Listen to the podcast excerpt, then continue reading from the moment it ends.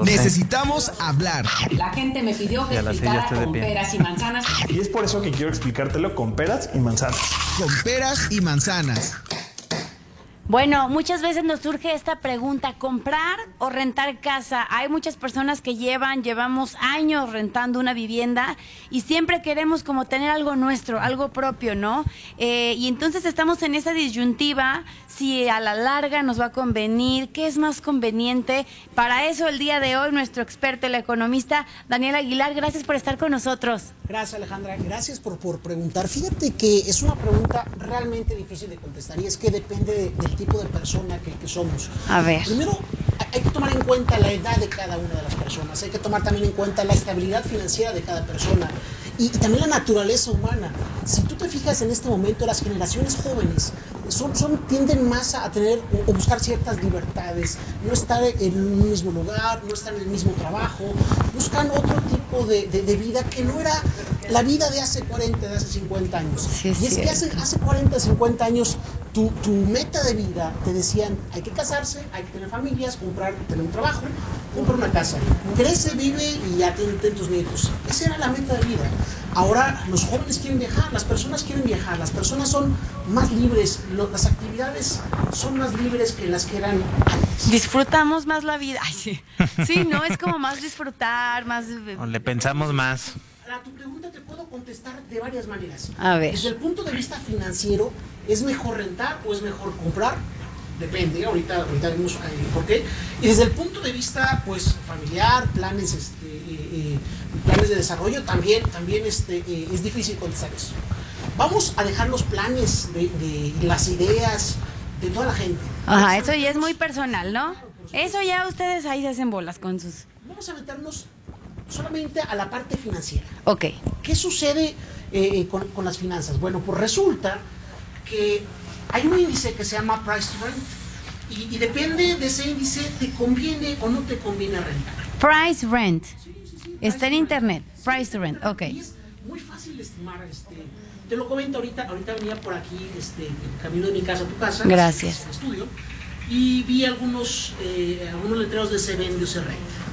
Justamente aquí tienes un edificio muy bonito, muy padre, muy nice, muy nuevo. Este, no decimos nombres, pero eh, por ahí decía que se vendía o se renta. Ajá. Eh, se vende un departamento en 3 millones 300 mil pesos y se está rentando en 20 mil pesos. A ver. Si haces un cálculo, eh, eh, bueno, pues vas a gastar al año, si te lo rentan en 20, 22 mil, pe- en 20 mil pesos, Ok. vas a gastar 240 mil pesos Claro. este, al año. Resulta que si divides 200, eh, en cuánto te lo venden, 330 mil. Entre 3 millones 300 mil. 3 millones 300 mil entre 240 mil, si me ayudas a hacer ese cálculo. A ver, a ver. ¿quién trae calculadora, niños? Porque yo no sé ni dónde está. Yo, mira, yo tengo este aparato, pero la verdad yo soy como viejita. No te preocupes. Pero ver, básicamente lo que dice este Fabricio índice- de la pizza, por favor. No, no. No, Sí, dos, no. 3 millones 300 mil entre 220 mil. Entre 240 mil. No, 3 millones 300 mil Entre. a 13.75. Perfecto. Ah, bueno. Gling, gling, gling, Gracias. El índice Price to Rent te, te dice que mientras sea más bajo ese índice, eh, te vale. La burbuja está más alta. El inmueble está sobrevalorado y te conviene más comprarlo a rentarlo, porque vas a, a, a O gastar sea, más en renta. 13.500 es la cifra en la que en realidad que me la deberían de estar rentando o cómo no, Eh, no, no. Ahí te va. Eh, se O sea, ¿qué, que el punto ¿qué número es el que debe de salir? 20. 20. 20 es el punto óptimo.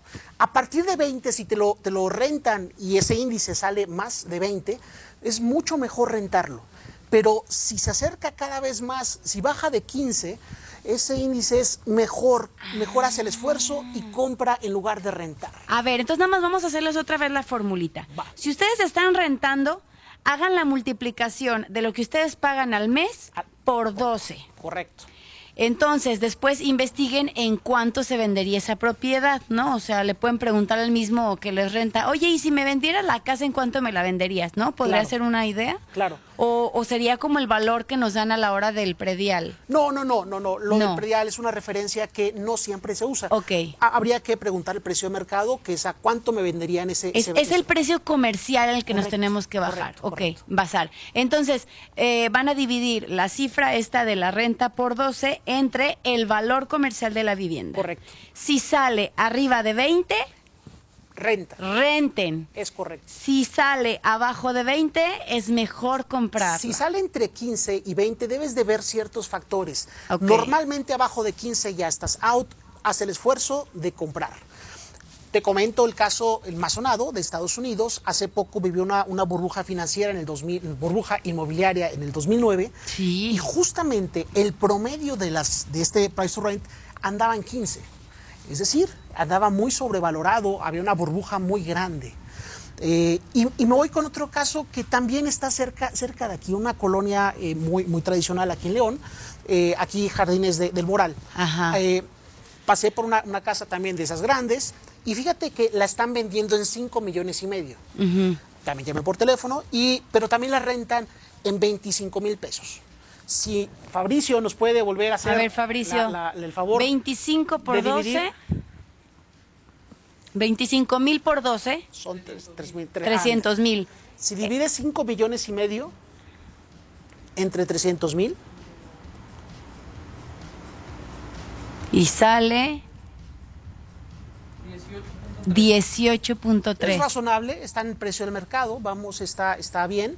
Si, si el precio, digamos, de renta fuera más barato, te convendría aún, aún más, pero está razonable, está dentro de esos, de esos términos. Entonces, ahí te, te- ahí te empieza a dar razones financieras. Me conviene más comprar, me conviene más rentar. Y podemos irnos a casos muy extremos, por ejemplo, eh, colonias como, como eh, en la Ciudad de México, eh, eh, la Condesa, es, resulta rara vez vas a encontrar que eh, resulta eh, interesante comprar. El price to rent está, está por los 20, 24, 25. Entonces la gente prefiere rentar más en, en- este tipo de lugares. Y eso me remite un poquito a, a decirte cómo está en México. Fíjate que en el país más o menos el 84%, 8 de cada 10 eh, viviendas son propietarios de esa vivienda. Entonces- 8 de cada 10 Sí, son propietarios. El resto rentamos, el, res- el resto estamos rentando alguna casa. Resulta que este porcentaje es muy alto o muy bajo. ¿Contra qué? Bueno, contra el mundo resulta que, bueno, en Estados Unidos este porcentaje es del 40%. O sea, en Estados Unidos prefieren rentar mucho más que en México. Sí, es correcto. Y, y es, Es que siento que en México también es mucho la cultura, voy a ser sincera, o sea, no sé, o sea, siempre, por ejemplo, he escuchado de tías, de mi mamá, de lo que sea, es como de, es tu pedacito de donde nadie te saca, ¿no? Es como ese, ese sentimiento de seguridad, el hecho de tener tu casa de donde nadie te va a sacar durante años. No puede pasar lo que sea, pero de ahí nadie te saca. Sí, es un, es un issue que trae el mexicano, es, es- es algo, algo sí, cultural, donde te lo metieron desde, desde, desde un inicio, debes de tener tu casa. Sí. Porque si te vas a otras regiones como Europa, eh, ese porcentaje se va a casi el 50%. Eh, el europeo eh, renta mucho más y está casi a la par de, de su propiedad o renta. Es, es increíble cómo se vive en otros lados. Pero sí, aquí nos han inculcado mucho esta parte de debes de tener tu casa y bueno, haz hasta lo imposible por tenerla. Sin embargo, eh, pues debes de, de to- de tomar en cuenta muchísimos factores. El primero de ellos, y vamos a seguir hurgando lo financiero, ¿no? Ok. Bueno, pues resulta que ahorita, a causa de la pandemia, a causa de muchas circunstancias, los bancos tienen la posibilidad de estar prestando a la tasa más baja en muchos, muchos años. No sé si, si- si se van a volver a presentar tasas de, de interés de, esta, de estas características. O sea, para quien quisiera sacar un crédito para comprar una casa, este es un buen Este es momento. un muy buen momento. Normalmente, ¿en cuánto están las tasas crediticias? Eh, 10, 12% anduvieron en los últimos 15 en los últimos 5 años. Ajá. Ahorita están entre el 7 y el 8%. y, y bueno, si tú multiplicas eso por un crédito que te va a durar 25 años, pues significativamente te va a impactar, vamos. Ok. Entonces, es un buen momento. Sin embargo, aquella persona que quiera adquirir un crédito debe tomar en cuenta qué edad tengo, eh, qué tan estable es mi trabajo y también tomar en- consideración otras cosas, porque fíjate que mucha gente, muchos eh, mexicanos están comprando la casa en pareja. Juntan, Sí. sí, sí, ahora gracias Ya a... hasta se pueden juntar los Sí, créditos supuesto. Infonavit, ¿no? Y eso permite tener eh, un fenómeno que, que en mercadotecnia se les llama eh, DINKs, Double Income No Kids. Hay un segmento muy grande de, de- de parejas que juntan su, su- su- su sueldo, sus ingresos, no tienen aún hijos y tienen un nivel de vida muy alto. Entonces, eh, pues les permite tener adquisiciones pues que normalmente no pudieran tener de manera individual. Claro. Vacaciones a lugares muy padres. Entre esto pueden eh, aspirar a comprar viviendas caras. Sin embargo, también las tasas de divorcio han aumentado. Ay, Jesús. Este, y si te vas a aventar o sea, un paquete de voy a comprar una casa que va a durar 25 años junto con mi pareja, Ahora, te- ahora te quedas conmigo 25 años.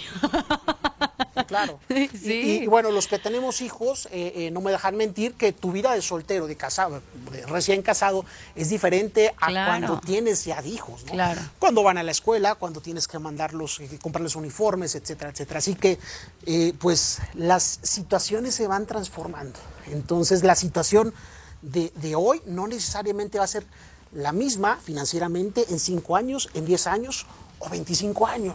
25 años suena muy lejos, pero este tipo de Tantas créditos, cosas han sí. cambiado en, en- en estos últimos cinco meses, imagínense en 25 supuesto. años, ¿no? Por supuesto, por supuesto. Y, y también creo que también los mexicanos no, no siempre nos medimos qué tanto me puedo en- endeudar.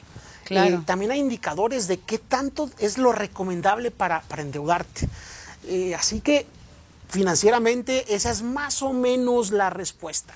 A ver, hay un punto que yo quisiera también tratar antes de pasar a lo de cuánto nos podemos endeudar y qué hacer con lo que estamos percibiendo en estos momentos. Eh, también cuando compramos una casa, creo que hay eh, cuestiones que después no tomamos en cuenta porque he escuchado, bueno, facilísimo, o sea, miles de veces, de em, yo tengo un crédito tal y tengo que pagar al mes, no sé, 10 mil pesos. Entonces, si yo la rento y mi inquilino me paga 10 mil, la casa se paga sola.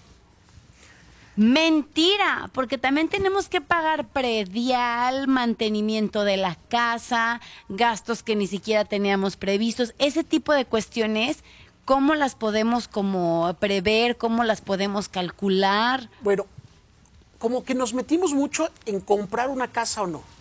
Y, hablamos de, de- de algunas situaciones como, como comprar una casa, pero vamos, me voy a detener un momento y me voy a ir a, a los que rentan una casa.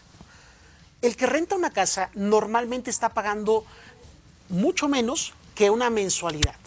Así que tiene más dinero disponible. Viven en esa misma zona eh, y ese dinero lo puede destinar a otro tipo de cosas.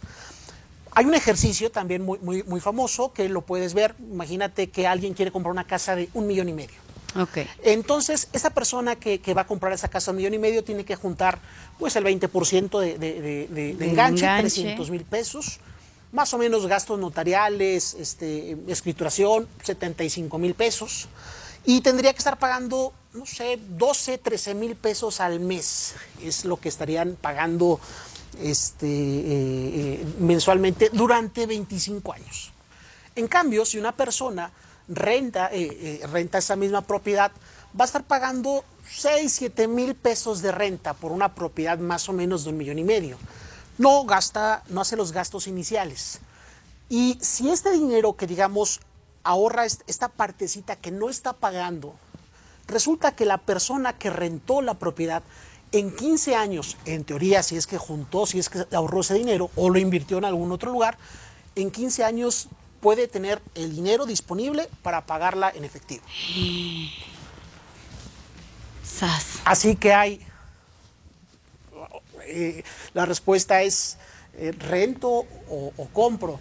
Pues depende también de ti. Eh, habemos personas que no somos tan ahorradores y que traemos hoy. No, yo aquí conozco unos que les- así como les llega la quincena se lo Uh, queman, ya vamos a empezar con las que No por voltear a sí, ver a sí. Julio, pero así.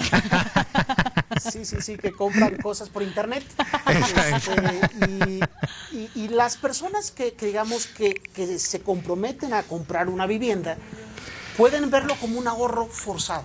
Claro. Entonces están, están pagando, no es tan rentable financieramente, empieza a ganar valor a largo plazo, pero se obligan a ahorrar. Y resulta que algunas personas que, que- que rentan puede que no sean también lo suficientemente eh, sabios o, o- o- o- o estén ahorrando esa, esa parte que se están ahorrando. eh, y, y bueno, pues eh, al final de los 15 años tampoco tengan ese capital. Claro. Depende cómo se maneje en cada, cada, cada caso. Vamos a suponer que yo dije, no, yo sí quiero comprar mi casa, pero la verdad no tengo ahorita el dinero. Entonces me voy a aventar por un crédito, ¿no? A lo mejor voy juntando ahí, ya tengo el 20% para el enganche. ¿Cómo saber si sí me puedo eh, pues comprometer a un crédito no? ¿Cómo calculo mis finanzas? Bueno, eh, primero, primero debes de saber que debes de tener un ingreso fijo. Lo, lo más importante para adquirir una deuda, porque estás usando eh, dinero de otras personas, dinero de otras eh, entidades para, para gastarlo en ese momento. El asunto del dinero prestado es que después lo tienes que regresar y debes de tener una fuente de dónde regresarlo. ¿no? Lamentablemente en México, pues más de la mitad de la población no, no tienen ingresos fijos, así que no tienen esta posibilidad. Hay mucho comercio informal, ¿verdad? Hay mucho, mucha, sí, mucho subempleo eh, y, y bueno, pues no siempre hay instrumentos financieros para, para ellos. Vamos a pensar, lo primero es, oye, ¿tengo un ingreso fijo? Sí. La segunda pregunta y muy importante que debes de tener es, ¿tengo un empleo permanente? ¿Tengo un empleo que creo que voy a conservar en los siguientes años? Si la respuesta es sí, me parece que también eres un buen candidato para... Ay, que ahorita con la pandemia está Está difícil complicado saber eso, contestar, ¿no? sí. O sea, está el mundo tan cambiante, pero bueno. Vamos a suponer que sí. Sí, vamos ya, va, check, palomita, check, tengo un empleo estable, check. Lo que debes de hacer es tomar tu ingreso, quitarle los gastos fijos y a lo que le quitaste el gasto fijo, el 40% es lo máximo que tú puedes endeudarte. El 40%. Ya No. quitando gastos fijos. Sí, no. ¿Gastos fijos qué son? Eh, pues desde transporte, comida, eh, este, me- en la misma vivienda, porque esta persona probablemente está rentando, rentando casa en ese momento. Servicios. eh, servicios y no debe de gastar más del 40%, no debe adquirir deudas que, que- que mensualmente tenga que pagar más del 40% de su, de su salario. El asunto es que también es muy atractivo cuando vas a algún centro comercial, eh, este, pues por ahí te, te sacan una tarjetita, este, vas a alguna tienda de conveniencia, te sacan otra tarjetita y, y, pues te engolosinas y resulta que cuando haces esos factores está, está muy alto. Claro. Este, y, y tú deberías de tener muy claro que yo, no sé, una persona, por ejemplo, que gane, vamos a pensar, 10 mil pesos y que está pagando eh, de renta 6 mil pesos, esta persona lo máximo que podría estar adquiriendo de deuda mensual es algo de cuatro, este, cuatro, 1.600 pesos. No debería aceptar una tarjeta de crédito o un crédito de más de, de 3 mil pesos, 4 mil pesos. Tenía que irse 1.600 pesos, es lo que puede pagar. El uso de las tarjetas de crédito también es otro tema, ¿no? Sí, por supuesto, por supuesto, y no son para todos. Afortunadamente los mexicanos han aprendido a usarla. Este, hay muy buenos indicadores de, de uso. La tasa de morosidad es muy baja. Sorprendentemente es muy baja comparada con lo que hemos vivido antes. Ok. ¿Qué nos recomiendas para el uso de tarjetas de crédito, ya que entramos como en el tema? No, bueno, pues hay que ser muy prudentes, no hay que, hay que pensar que no es dinero eh, que nos están regalando, sino es dinero que vas a regresar en algún momento y que en algún momento vas a tener que lidiar con, con esa deuda. Si tienes el dinero o los ingresos para cubrir esa deuda, pues adelante, son cosas muy, muy, eh, muy útiles para los que la saben usar. Para los que no la sabemos usar, eh, pueden ser muy estresantes eh, sobre todo las llamadas telefónicas, aquellos que, que tenemos o estamos casados, sabemos que los problemas financieros pueden resultar eh, pues agobiantes, estresantes. Entonces la deuda no solamente puede acarrear problemas financieros, sino también emocionales, de estrés y familiares. Este, eh, yo, yo siempre sería, eh, tendría la recomendación de las tarjetas de crédito o cualquier crédito de carro, de casa, con mucho cuidado. Pero dices que, por ejemplo, que ahorita sí puede ser una buena opción. O sea, a, a, lo mejor la buena opción sería también para aquellas personas que ya tenían en mente comprar una vivienda y que estaban que si se animaban o no, pues ahorita a lo mejor sí es buen momento. Muy bueno. Pero ahorita para los que, como dices, no tienen un empleo estable, que no saben si nos van a despedir, si no nos van a despedir, es mejor esperar. Sí, definitivamente es mejor esperar. Eh, también hay que tener en cuenta, la pandemia está pegándole ahorita mucho al mercado inmobiliario. El mercado inmobiliario venía creciendo a ritmos del 7%. Es decir, si Alejandra había comprado su casa eh, el último año, en promedio tu casa ya vale 7% más que, que, que, que, el último año. Eh, en el caso de las rentas, resulta que la pandemia eh, impactó mucho y las rentas han ido a la baja. Eh, todos los estudiantes, por ejemplo, o gente que venía a trabajar a, a León o a otros lugares, los estudiantes que venían a, a las universidades, uh -huh. han dejado de venir. Esas casas están vacías. Las rentas en este momento son, son mucho más baratas que como eh, estaban hace un, claro. un, año. Así que seguramente ahorita es una buena oportunidad de hacer un buen contrato, eh, un contrato más o menos barato, que ese indicador sea lo más cercano eh, o lo más despegado a 20, este, eh, pudieran empezar a negociar algo así. Si, si, son, eh, si, se, si, somos más o menos racionales y queremos cuidar nuestro dinero, tendríamos que estar buscando esas razones financieras. Eh, pero también eh, en un año o en dos años esperemos que cuando ya se reactive esto, lo primero que va a subir van a ser las rentas. Y seguramente el ánimo también subirá y empezarán también a subir la demanda por los créditos inmobiliarios. Ahora, si Julio, si Julio eh, eh, pues es muy ahorrador, Julio tiene su, su guardadito y este y, y es eh, sabe sabe que este administrarse bien. Sí, verdad, Julio, todo eso que han dicho es real, ¿verdad? Sí, sí.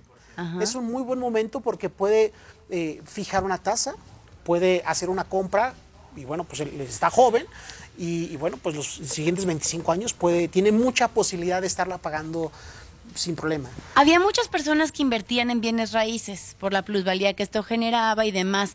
Es un buen momento para invertir a bienes raíces, por lo que veo, no entonces, ¿verdad? Eh, o sea, a lo mejor para comprar tu casa sí, pero así como una inversión en, pues tengo, ay, ojalá que dijéramos eso, ¿verdad, Julio? Te, te, tengo este dinerito guardado abajo del colchón, ¿qué hago, qué hago, qué hago? Este, ahorita la cuestión inmobiliaria no es una buena opción. Depende también, nuevamente, esa, esa pregunta es eh, eh, eh, lo más básico de una persona que no quiere correr riesgos. En el clásico eh, de las finanzas mundiales es no quiero correr riesgos con el dólar, con el peso, compro oro porque el oro es a lo seguro y ahí me quedo con mi botecito de oro. Pero leí hace unos días que el oro por primera vez fue a la baja, ¿no? Sí, por supuesto. Es exactamente con los, eh, eh, con, con, los eh, inmuebles. Hay mucha gente que, que piensa que los inmuebles eh, van a ser eh, una inversión segura. Normalmente lo han sido en, en, algunos años, pero no siempre van, van generando ese valor. Okay. Y depende de tu edad, depende de qué otros activos financieros tengas, depende qué tanta liquidez vayas a requerir en el futuro. Que, que te conviene o no te conviene este, meterte a, a este tipo de inversiones. Las inversiones que evidentemente dan más rendimientos están en las bolsas, en acciones. Eh, si tú me preguntaras los grandes capitales del mundo, eh, aquellos señores supermillonarios, estabas hablando hace, hace unos momentos de Jeff Bezos, eh, él no se dedica a estar comprando casas, él no se dedica a estar, voy a comprar muchas casas y las voy a rentar. No, y pues bueno, él tiene Amazon, pero nosotros crear un Amazon está complicado, sí. lo que seamos, a lo mejor creamos pero, digamos, nuestro portal él tiene para... todas las opciones del mundo y, y claro. pudiera, o sea, la, la, tiene, tiene toda la posibilidad de hacer eso. O sea, ahorita los más ricos cosas. es el, el, el dueño de Amazon, el dueño de Facebook, el dueño de Apple, o sea, estamos muy lejos de eso. Y todos ellos no están comprando inmuebles para dejarlos ahí. No, todos ellos están jugando en instrumentos financieros, en empresas, en cosas que les dan mucha más plusvalía.